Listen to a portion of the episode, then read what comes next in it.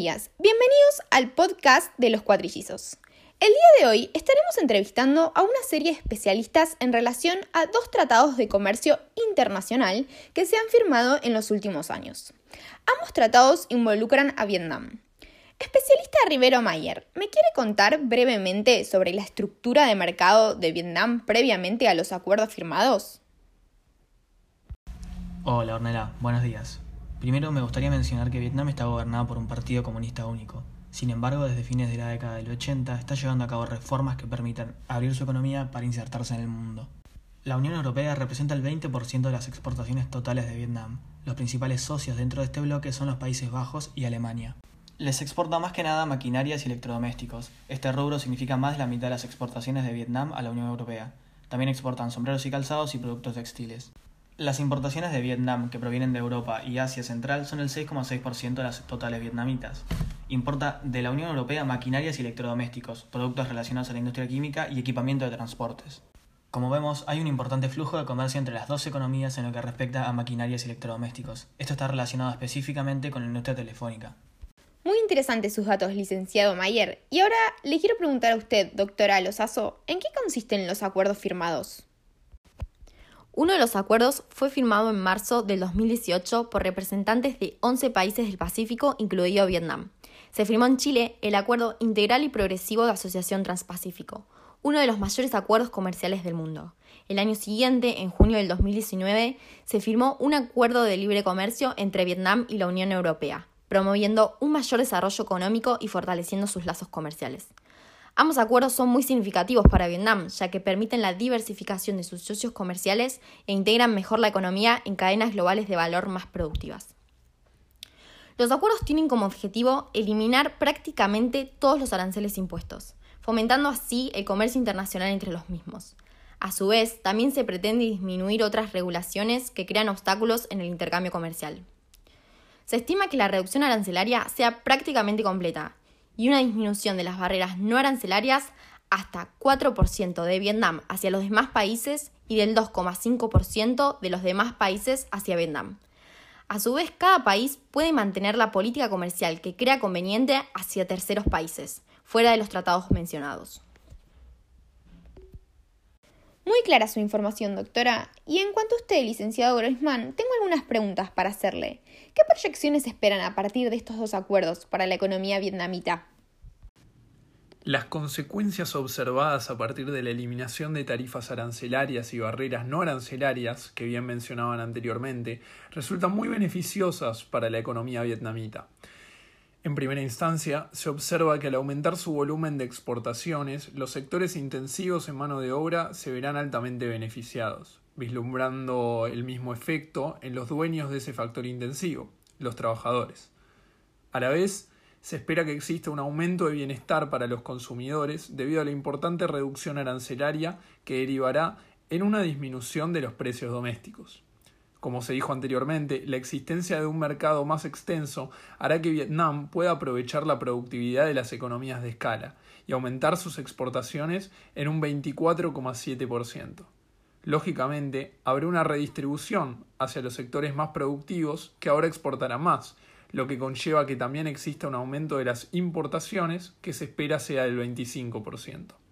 A su vez, se estima un aumento sostenido del PBI y del PBI per, cápita, una disminución de la brecha salarial entre trabajadores hombres y mujeres y un significativo decrecimiento de la pobreza, alcanzando niveles cercanos al 11,5% y al 3,5% para la indigencia.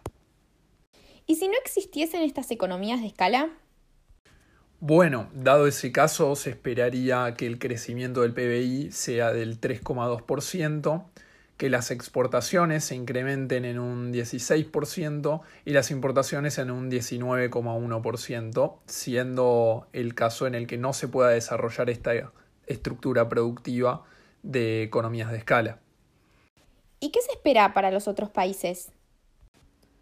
Lo que se espera que ocurra en los demás países es que también existe un mayor comercio a partir de los acuerdos, por supuesto.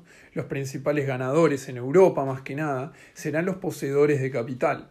existirá cierto grado de desvío de comercio en relación a China, Estados Unidos y Turquía, pero al ser estas economías tan grandes en relación a la economía vietnamita, las exportaciones hacia este país reflejan una porción realmente pequeña, por lo que el desvío de comercio no tendrá grandes efectos en estas economías.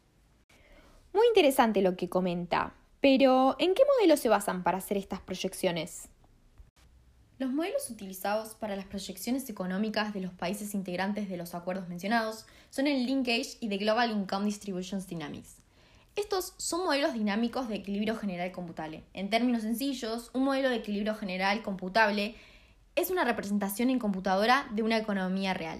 El modelo Linkage permite la incorporación de interacciones complejas en un modelo integral de modelado económico.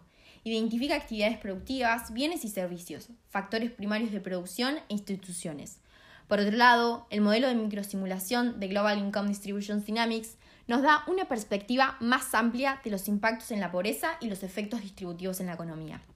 Algunas de las críticas más importantes que se le hacen a este modelo de equilibrio general computable poseen ciertas desventajas. Una de ellas es que solo capta impactos en el comercio internacional a partir de medidas arancelarias pero no tiene en cuenta el impacto de otras medidas regulatorias en el comercio, así como tampoco tiene en cuenta las inversiones extranjeras directas que se producen en el país. Para elaborar el modelo es necesario un conjunto de datos de referencia que se representan en forma de matriz de contabilidad, y esta generalmente suele estar desactualizada, porque los datos necesarios no se encuentran disponibles con frecuencia. Esto es un problema para aquellas economías que están en crecimiento y tienen constantes cambios. Por lo tanto, esto hace que las proyecciones no sean tan precisas. Entonces, podemos decir que las proyecciones que realiza el modelo dependen, además, del año en que se toman los datos necesarios para la matriz de contabilidad social. Muy interesante estos modelos que menciona, doctora.